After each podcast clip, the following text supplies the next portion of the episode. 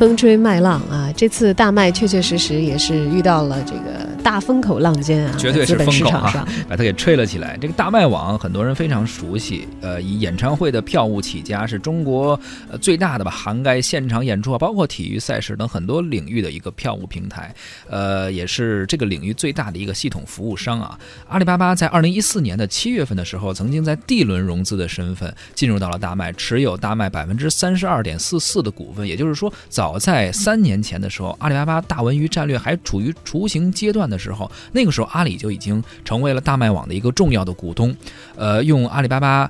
大文娱的这个集团董事长兼 CEO 于永福的话说：“说这是一个一场持续三年的认认真真的恋爱。他把这个持股的过程啊，成为成为一个恋爱的过程，而到今天成为了一个实实在在的水到渠成的婚礼。呃，也看得出来，自打这个于永福掌管了阿里大文娱之后，整个的布局的脚步就从来没有停下过。前不久啊，这个合一影业并入到阿里影业，现在呢，阿里巴巴又宣布完成对大麦网的全资收购，包括了合一集团，也就是这个优酷土豆啊，嗯，还有阿里影业、阿里音乐、阿里文学、阿里游戏、阿里体育、UC，还有这个阿里数娱的阿里大文娱的航母啊，俨然已经成型了。随着大麦网的加入，阿里巴巴将进一步的来完善线下的基础服务环节的搭建。拥有更多丰富的用户触及渠道，将创新的文化娱乐体验直接带给更广泛的消费者。阿里巴巴集团的副总裁、阿里文化娱乐集团的秘书长张宇将会出任大麦的 CEO，而大麦网的创始人曹杰担任特别顾问。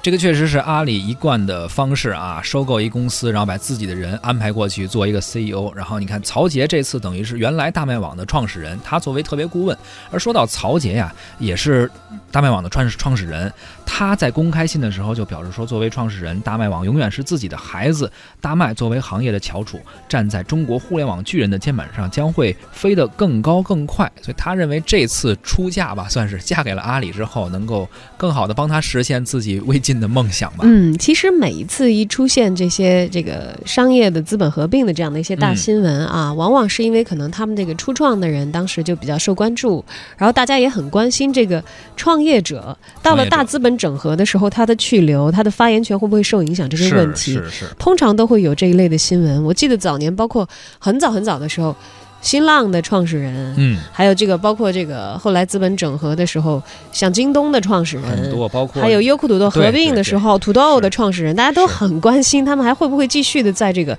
大的资本环境改变了之后，还是自己团队的掌门人的事儿。没错，这个现在如果你想再做一个互联网的创业公司，想占领一个大平台、一个大入口，不太可能的，因为已经过了那个时候了。其实，呃，应该说二十年前吧，那个时候应该是上世纪九十呃上世纪九十年代末，那个时候是互联网公司啊、互联网商务刚刚开始兴起的时候，那一波人真的是赶上时候了。大概是二十年前啊，上个世纪九十年代末，就是小东所说的赶上的那个好时候的那批人。中国的电子商务其实应该是在兴起的初期吧，只能算是一个小苗儿啊。那会儿呢，刘刘强东在北京市创立了京东，马云带领十八个人在杭州创立了阿里巴巴，而曹杰呢创建了一个快递公司叫小红马，以及他的业务延伸中国票务在线，这也就是大麦网的前身了。而在大浪的淘沙过程当中呢，快递行业的版图基本被通达系瓜分，而京东自建了物流体系，坚持了十年之久。重重的不利因素导致小红马呢，终于是跑不动了。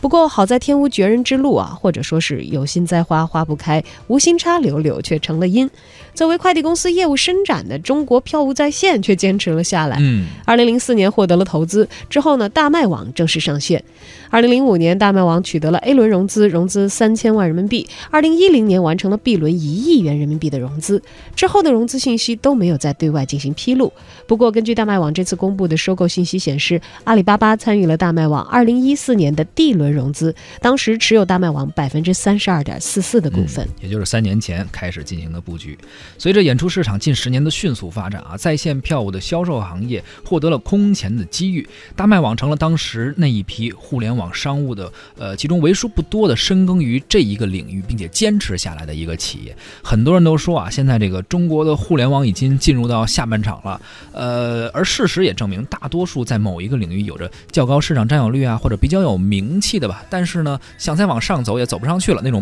不上不下的一些公司，基本上都难逃被收购这种命运。而大麦网其实也不例外，呃，一条小船最后终于成为了。阿里大船编队中的一员啊，乘风破浪继续前行。呃，曾经未尽的理想和事业，只能寄希望于说这个自己的带头大哥能不能带着自己再去实现。但是呢，你看，原来可能每个小公司都有自己的一个梦想，可能有一百个梦想，很多人都说啊，呃，不同的梦想，但是最后你都被阿里这种大公司收购了，都成为阿里的梦想了。阿里能不能帮你去实现这个梦想呢？是不是所有的小鱼最后吃着虾米长大了，都难逃被大鱼直接吞并的这个命运？这对于创业者来说，究竟是最好的时代，还是最坏的时代呢？嗯我们也请到了胡克飞啊，来听听他的观点是什么样的。大麦网呢被阿里巴巴收购了啊！我听到这个事儿的时候不太意外，因为呢这两年阿里巴巴一直在收购啊，优酷啊、虾米啊，后来来了一堆大咖站台，最后塞进去自己的人，彻底改换门庭。那为什么我不意外呢？并不是说阿里巴巴资本雄厚啊，看中哪家都收购啊，这看得很自然，是因为收购大麦顺理成章，大麦网这个形式注定被收购啊，不被阿里也得被别的收购。为什么这么说呢？你想想大麦是个什么企业呢？是个卖票的企业，它有自主权吗？它没有。那纯票务工作有什么自主权呢？那最终的生存呢是靠大资金做跨界衍生。未来的演出没准都不需要票务，票务公司干嘛呢？通过卖票给产品供应方提供销量。但是我觉得呢，这个票务公司不能只作为结算工具出现，因为现在任何一个互联网结算工具多做一两个模块就能实现这个功能，比如支付宝，比如微信，已经开始分担了很多票务的工作。所以如今的票务公司。提供的这个传统的这种票务服务啊，和未来的演出主办方的需求是有差距的啊，只能通过做点图、弄点促销完成结算。我觉得这个远远不够。我曾经多年在各种演出场所游走，认识了很多大黄牛啊、黄牛头子啊，他们甚至在促销上的努力、运作的能力都优秀于票务公司啊。今天什么演出，这演出有多值得看，是吧？他们的这个数据分析，我估计比这票务公司还专业。那按照。点数收取代理费的这种原传统的票务模式，未来早晚会被淘淘汰。传统的票务未来非常非常不乐观，而且如今的演出市场早就没有什么独家票务代理一说了。你你要是信，你你就是被骗了，打出来的无非就是他的广告。所以说，我觉得大麦被阿里收购不是坏事儿，尤其是阿里已经完成了，比如说电影啊、音乐啊、视频的这种产业布局，形成了这种内容生产、呃分发的这种大文娱平台。这次全资收购大麦呢，也也会让这个他们说会让这个阿里音乐和大麦实现这个用户数据和音乐营销模式的打通和升级，进一步完善线下的基本服务，啊，提升这种上线上线下的体验。我觉得这对于大麦来说不是坏事儿。那至于有人说什么一百个梦想最终都是阿里巴巴的梦想啊，只有阿里巴巴才能帮着创业创业者完成梦想，我觉得也不尽然。这两年阿里巴巴其实收购了好多企业啊，最后善始善终的也不多。啊，比如你看魅族手机，现在这个市场份额基本上已经被啊华为、OPPO、vivo 挤没了。他投资这个高德地图是吧？除了听听林志玲语音我觉得它的用户体验和百度地图的这个体验慢慢的拉开差距，啊，再加上还有什么什么数据、什么资源还作假，这个那个，去年出的事儿还是啊。之前收购雅虎中国，最后弄弄得乱七八糟的啊，弄了个什么阿里健康，然后连最后连腰间码都没弄明白。他投资微博，投资的时候微博已经走下坡路了。你看现在除了微博上弄成好多这个淘宝导购的平台啊，好多淘宝店家在里面做广告，其实没有提升微博用户的用户体验。所以我并没有觉得阿里巴巴实现了什么谁比谁的梦想，阿里巴巴就是把你的企业关了而已。啊，其实做好做坏对于。收购的企业整合来说无可厚非，阿里巴巴没有义务把这些吃进来的企业独立成长，给他们机会。只不过我觉得呢，现在阿里的摊子有点大，未来是不是有足够的实力去掌握，我是存疑的。啊，如果不改变这种投资上的这种短视和自私啊，其实我觉得虽然有钱啊，土豪财大气粗，有资本去投资优质的项目，我觉得可能也很难获得良性的收益与回报。这点我觉得阿里巴巴已经看到，他们未来可能会调整。